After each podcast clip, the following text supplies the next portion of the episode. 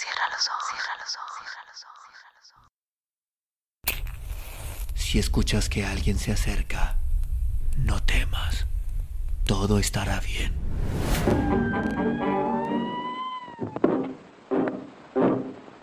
Hope I'm going down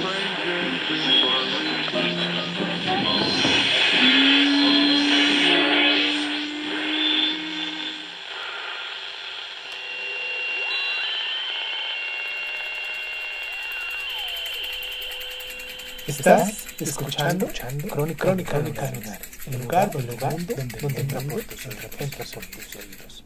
Bienvenido. La calle del Puente o Salto de Alvarado. Vicente Rivapalacio y Juan de Dios Pesa. Oscura está la noche, negras nubes el ancho valle envuelven con su manto, y rasgando su seno, el rayo vibra difundiendo espanto. Del pavoroso trueno va el eco a despertar sobre la cumbre del enhiesto volcán, cuya alba frente al relámpago ardiente baña fugaz con su rojiza lumbre. En las tinieblas con rumor palpitan, espumantes los lagos cristalinos, y a impulso de encontrados torbellinos, los seculares árboles se agitan. Se desata la lluvia, el viento crece, la tempestad redobla sus furores. Un mar de llamas la extensión parece. Do la centella sórdida revienta, y al soplo destructor de la tormenta, la gigantesca sierra se estremece. En medio de tal cuadro, y en las calles de la imperial ciudad de Moctezuma, qué tremendo combate, cual se chocan férrea coraza y túnica de pluma, se oprimen, se confunden, se sofocan y alientan el furor y la matanza. Labios cubiertos de rojiza espuma y alaridos de muerte y de venganza. Crujen los puentes, abren los canales, profundas, ignorandas sepulturas. Y entre angustias y gritos infernales, españoles y aztecas confundidos mueren, ni vencedores ni vencidos, en razas opuestos y en valor iguales. ¿Quién puede ver la vengadora mano que pujante le hiere? ¿Quién distinguir el grito del hermano que, audaz luchando, entre las sombras muere? ¿Quién esquiva al guerrero que la acecha? ¿Quién en la honda confusión advierte a dónde lleva silbadora flecha con alas de relámpago la muerte? Espantoso rumor atruena y sube, y en el obscuro espacio se dilata, y la pesada nube, en la lluvia, en la luz y en los truenos se desata. Gritos y maldiciones y gemidos, cual de rabiosas fieras y no de humanos pechos desprendidos, y en el lago, bogando piraguas, como enjambre turbulento, cargadas de guerreros, se atropellan unas con otras al furor del viento. Suena en el templo, triste pavoroso, tenaz toque de guerra, y entre sus torres sagradas piras de copán humean. Al furor del incendio las españolas armas centellan, y se oprime la ciega muchedumbre, y de templos y casas y palacios desplomase crujiendo la techumbre, y en tanta confusión y estruendo tanto solo impera la muerte y el espanto.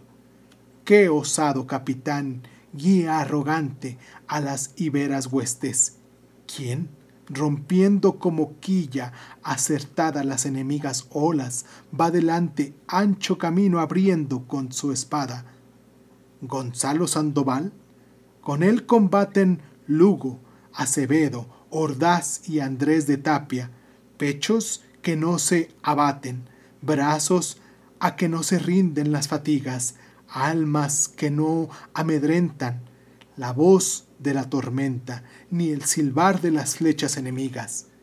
En medio va de la marcha columna el fiero Cortés, Olid y Vázquez, y todos, Alonso Ávila acompaña, que moviendo incesante la cuchilla, da valor a las huestes de Castilla, al grito de Santiago y cierra España.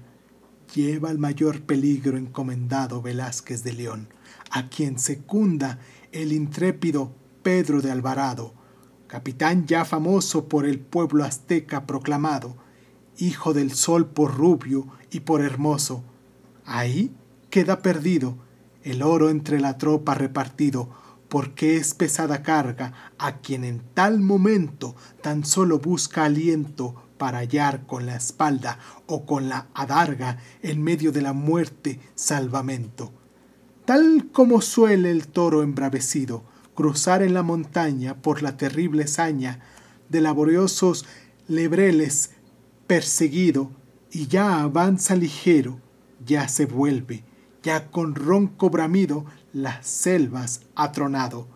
Su arma frente por doquier revuelve, las polvorosas rocas escarbando y ardiendo en viva lumbre la mirada, baña en la espuma que a sus fauces brota la lengua ya sangrienta y destrozada, y sus hijares con furor azota, con la guedeja lacia y empolvada, no con menor furor, no de otra suerte, al a través de la muerte, más de una vez sus tercios ve deshechos la española legión, por la bramura de los que ostentan en desnudos pechos, por única armadura, pobre collar de piedras, mal tallado, de ajena y propia sangre, salpicado.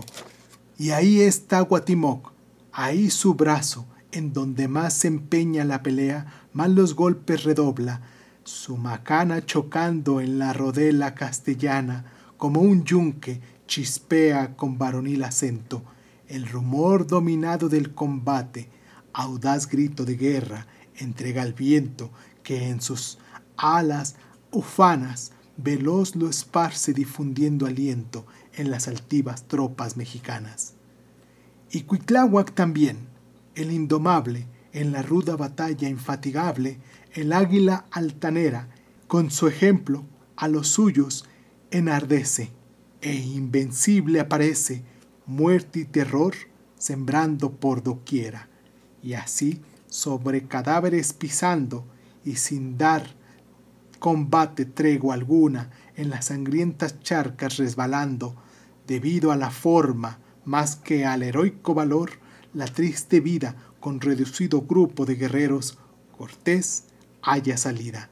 Como al romper con la pujante proa, velera naves de tendíos mares, vuelven tras ellas recias y agitadas de nuevo a unirse las revueltas olas Así tras las confusas y diezmadas legiones españolas, carga otra vez más fiera la muchedumbre indómita y guerrera, ya perdido el corcel, rota la espada, hendido el casco, suelta la lóriga, la gola destrozada, herido y expirante la fatiga, cubriendo la tremenda retirada, el último de todos y el primero en bravura tesón, pausadamente, por la guerrera multitud cercado va Pedro de Alvarado, ya próximo a ganar la última parte.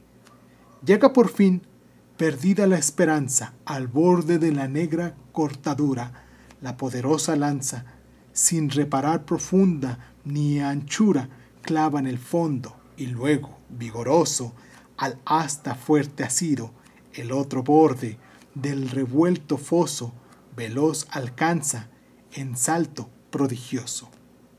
Tradiciones y leyendas mexicanas.